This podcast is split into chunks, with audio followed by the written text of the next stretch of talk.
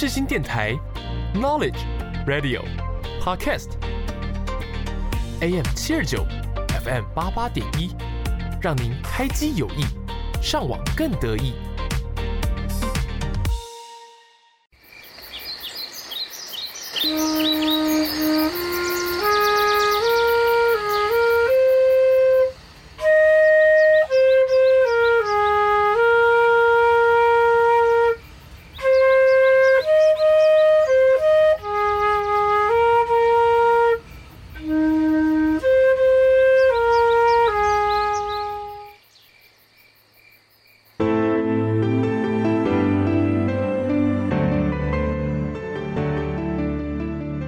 一个地区的繁荣，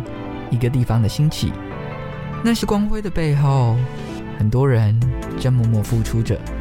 耕耘着。台湾是一块宝岛，同时也是我们的家乡。从北到南，从东到西，蕴含着许多独特的故事。接下来，就让我们一同揭开神秘的面纱，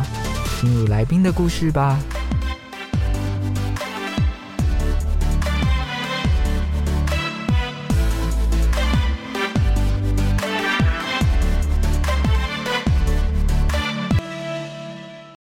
欢迎收听台湾的故事，一起听故事、学知识。我是主持人小军，在节目当中，我们会带领大家一同探索每个角落发生的故事，更认识我们居住的宝岛台湾。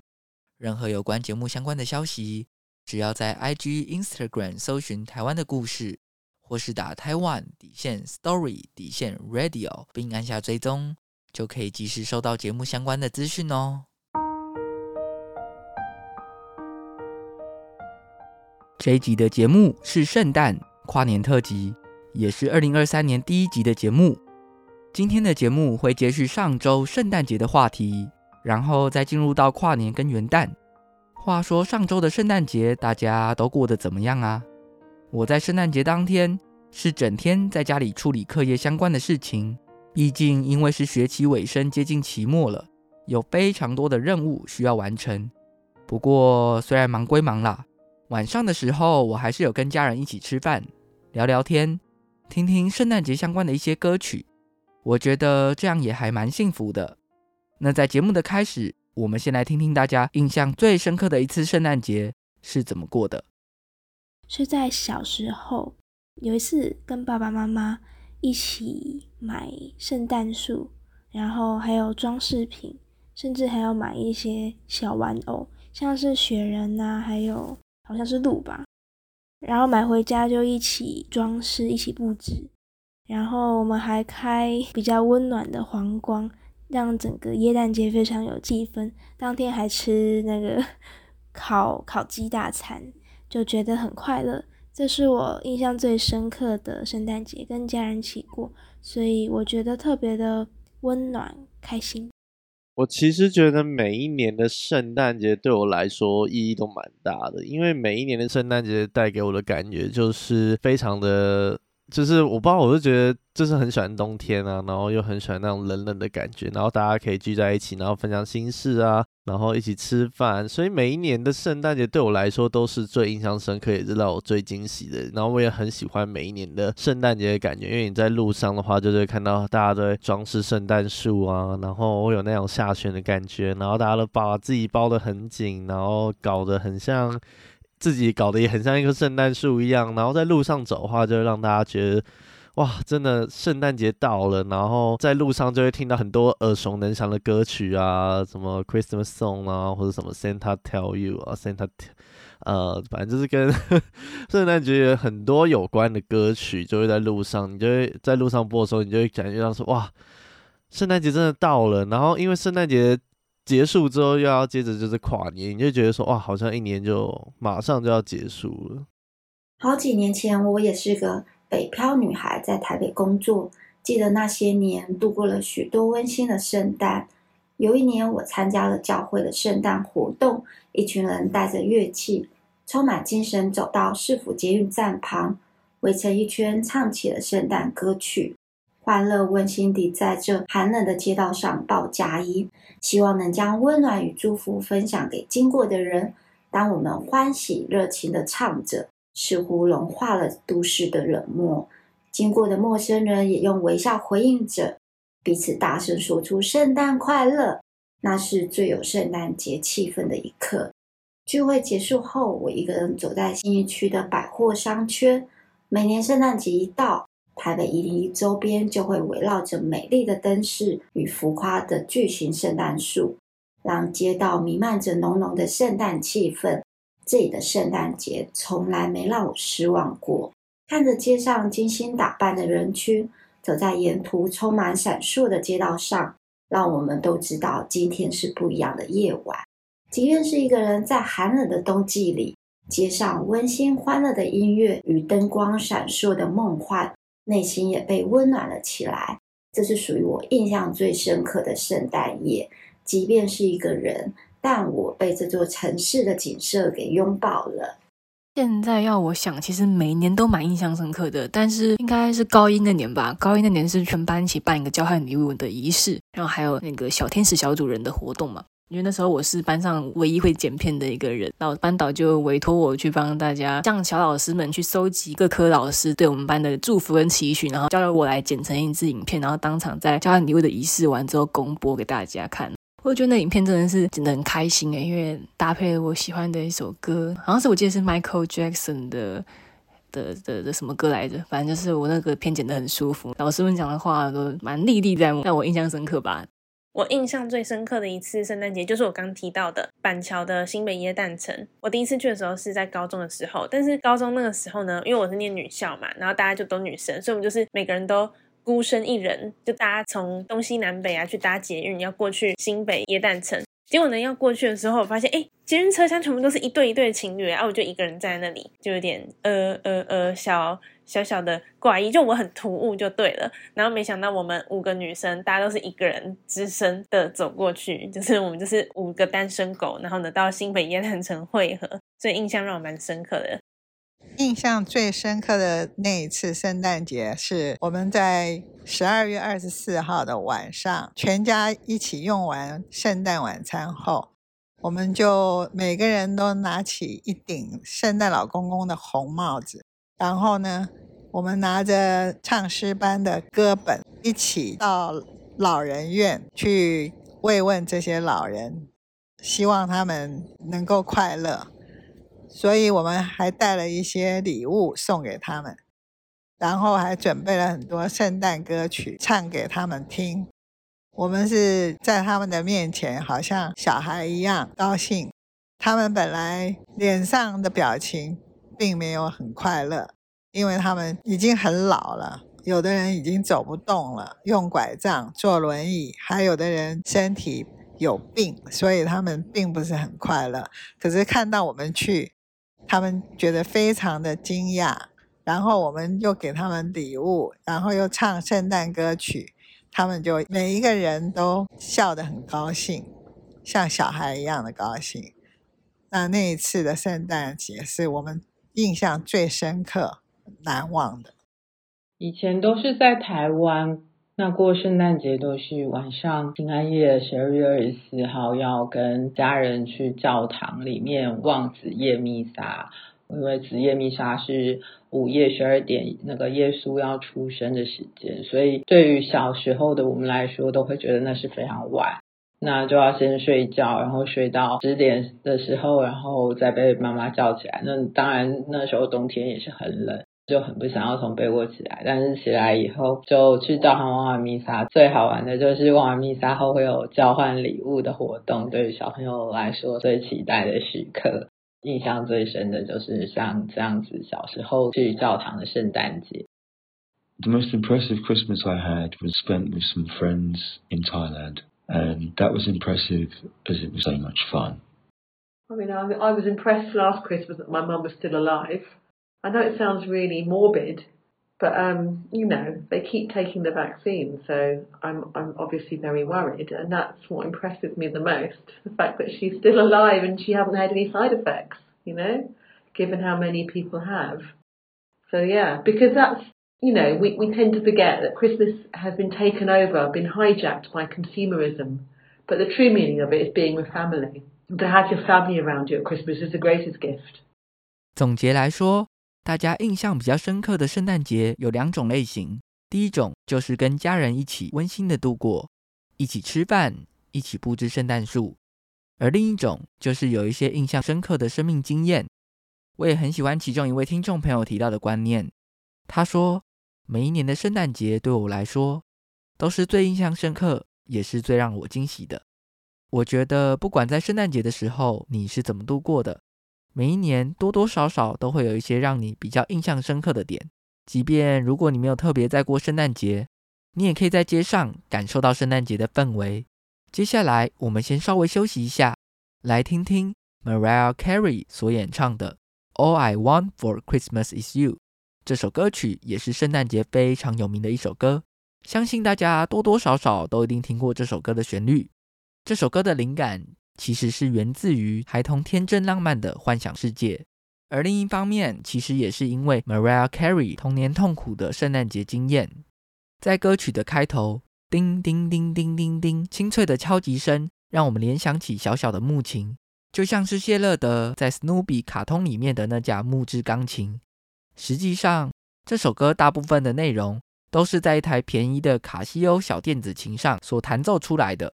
想让这首歌表达出来的感觉是听起来很甜蜜、清澈跟纯净。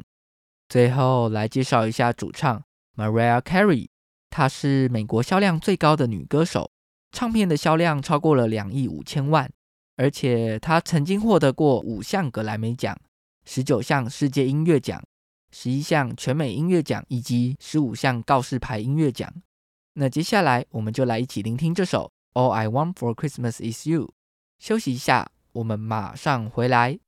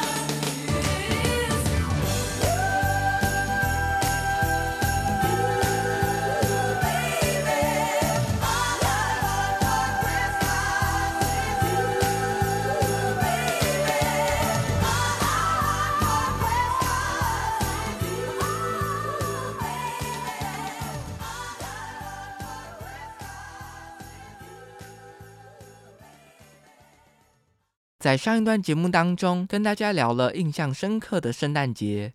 那接下来我们来谈谈跨年跟元旦。今天是二零二三年的第一天，不晓得大家跨年的时候都做了些什么呢？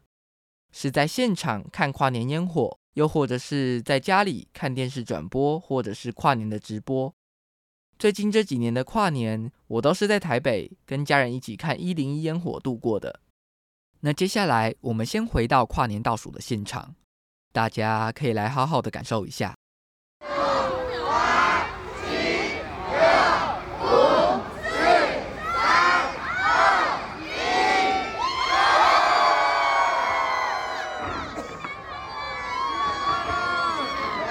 新年快乐！哦，好看！哦，今年好像不错。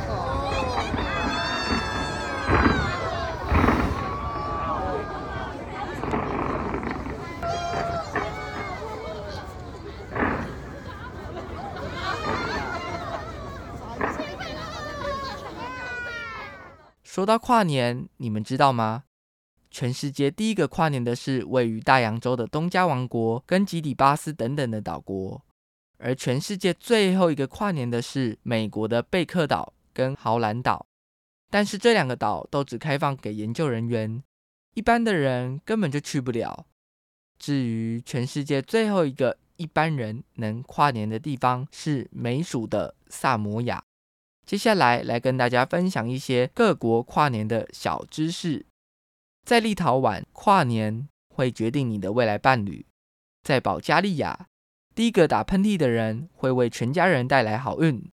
在丹麦，如果在邻居或者是朋友的家门前摔盘子，并不是要给他好看，而是要给他好运。所以，如果在跨年之后的早上，家门口如果有越多的碎盘子，代表新的一年，你会有越多的朋友跟好运。在瑞士，跨年当天，人们会让一团冰淇淋掉在地上，他们认为这样可以带来未来一年的富足。另外，还有一个非常有趣的冷知识，在墨西哥、玻利维亚或巴西等等的拉丁美洲国家，人们认为内裤的颜色会影响未来一年的运势，所以在跨年的时候要谨慎挑选。在他们的传统观念里，认为红色会带来爱情，黄色会带来财富，白色会带来和平跟宁静，而绿色则会带来健康。另外，像是在日本，十二月三十一号被称为大会日，相当于中国的除夕，是给亲人们团聚的日子。日本人在吃过年夜面、领完压岁钱之后，全家会一起在附近的神社或是寺庙做新年参拜。又称为初诣，在午夜时分的时候，各地的寺庙会敲响一百零八次的钟声。日本人认为每敲一下就会消除一种烦恼，而一百零八下的钟声就象征着所有的烦恼都会随着钟声留在过去，迎向崭新的未来。如果是在西班牙的话，大家会在跨年前齐聚马德里的太阳门广场，每个人的手上会拿一串葡萄。在新年钟声敲响十二下的时候，每敲一下钟声就吃一颗葡萄。据说，如果在钟声结束前吃完十二颗葡萄的话，就可以得到一整年的好运。那因为葡萄生产过剩的关系，这个传统从西元一九零九年就开始了。现在，十二颗葡萄已经成为西班牙元旦的代名词。接下来，我们来讲讲厄瓜多这个地方。在厄瓜多，有一个很特别的传统，就是烧纸人。他们会用木头、报纸跟白纸做成像是真人大小的塑像，在跨年的时候把它烧毁，代表挥别过去一切不顺的事情。如果火烧的越旺，代表厄运就会消失殆尽，有除旧迎新的意思。那纸人的造型也非常的多变，恐怖的、雄伟的、可爱的都有，甚至还有卡通人物。知名艺人、总统等等的形象。如果是在热情洋溢的巴西，人们会在十二月三十一号当天穿着白衣到海边，在小船内装满白色鲜花、香水跟镜子，然后送入海中，献给海洋守护女神叶玛雅，并许下新年愿望，祈求好运跟平安。在南美洲，最知名的海上烟火秀就在巴西里约热内卢的科巴卡巴纳海滩，每年都吸引超过两百万名的游客。说到跨年烟火，就不得不提一下台北一零一的跨年烟火秀。今年二零二二年到二零二三年的跨年烟火秀，台北一零一邀请了擅长灯光视觉展演的艺术家赖宇农担任总导演，统筹视觉美学跟硬体，并结合了台湾顶尖的创意团队。团队成员包括副导演、动画专家林伟伦、原创音乐陈建奇老师、镭射灯光吴玉玲，以及烟火设计李秀超。过去他们个别多次负责金曲、金钟跟金马奖的策划展演，算是堪称史上最豪华的三金团队。总导演赖宇农说：“今年的跨年烟火秀是从关怀世界、闪耀梦想的主题出发，想要表达的就是在地球村里，自己不仅是世界的一份子，也与世界密不可分。不但无法置身事外，还要做出更多的贡献跟努力。所以，跨年大秀的目标就是跟世界上抱有共同理念的伙伴肩并肩，一起努力实现梦想。这包括了台湾文明关注的世界和平、爱。”还有未来跟永续。这次的跨年大秀维持倒数后展演三百秒，有多种来自台湾跟欧洲的新颖花色烟火亮相，包括和平鸽、笑脸以及生命之树，并搭配最新无屑低烟技术。同时，除了全新的 T-Pad 灯网，今年首度结合了光束灯、雷射、户外的光效展演，加上烟火、多媒体动画、建筑灯光、原创音乐。想要打造全感官的沉浸大秀，值得一提的是，过去都只有在大楼的北面展演，但今年在大楼的其他三面都新增了高光镭射，实现了四面三百六十度全展演。这除了让创意表现更加丰富之外，也让各个角度观看的民众都能够共同享受这场盛宴。那台北一零一的跨年烟火表演，是从二零零三年年末以来固定释放的。是有记录以来第一次在摩天高楼上释放大型烟火，最高的释放点高达了五百零九点二公尺，位于大楼的尖塔顶部。过去也曾经是全世界释放点最高的烟火，在二零一五年到二零一六年之间的跨年表演时，一零一所释放的烟火数更是高达了三万发，当时甚至创下了摩天大楼释放烟火数最高的纪录。今年在台湾最长的跨年烟火秀是在高雄的义大世界，预计会释放九百九十九秒的烟火表演，相当于十六分钟又三十九秒的时间。今年他们更特别请来了国际级的工艺大师，客制手工的烟火弹，采用了全新技术，降低烟雾的比例，让烟火的色泽更清秀艳丽。那目前世界上最高的烟火秀，是在阿拉伯联合大公国的杜拜哈里发塔，这栋楼的高度有八百二十八公尺，总共有一百六十九层，真的是非常的高。说到烟火秀的话，在杜拜东北边一百公里的阿联成员国拉斯海马，在二零二零年的跨年夜就以光彩夺目的烟火秀创下两项世界纪录，分别是最多无人机同步释放烟火跟最长烟火瀑布。这里的烟火瀑布有三千七百八十八点八六公尺，超过了原本纪录保持的三千五百一十七点二三公尺，多出了两百多公尺。另外，他们也准备了一百七十三架无人飞机在高空同步释放烟火，打破了原本自己五十架的纪录。这些纪录是不是听起来都非常的不可思议呢？在节目的最后，我们来听听吴桥有水的。再见，没能对你说。新的一年象征着新的开始，有的时候我们来不及好好的道别，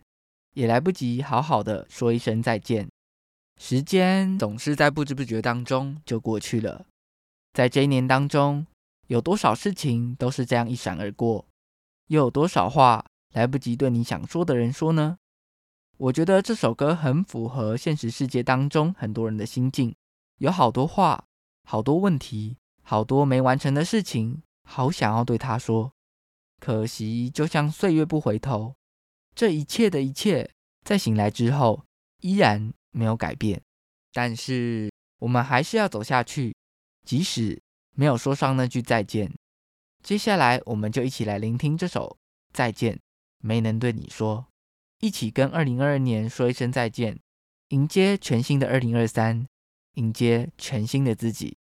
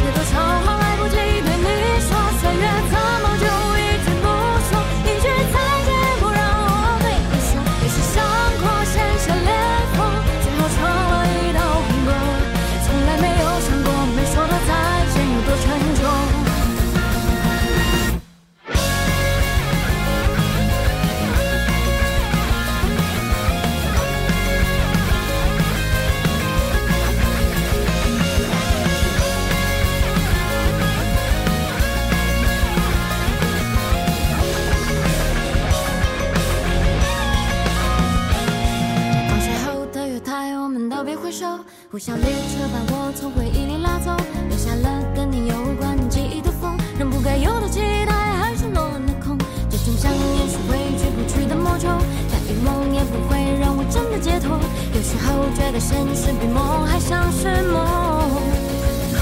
一生这么久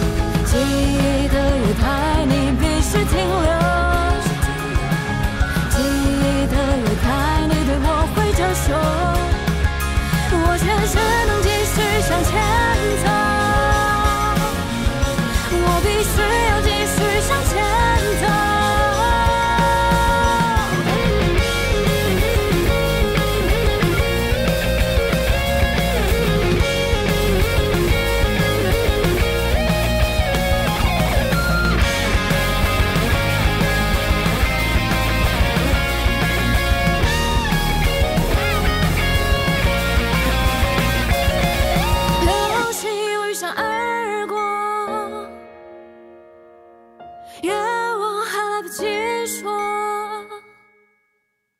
一扇，怎么就一闪而过？有多少？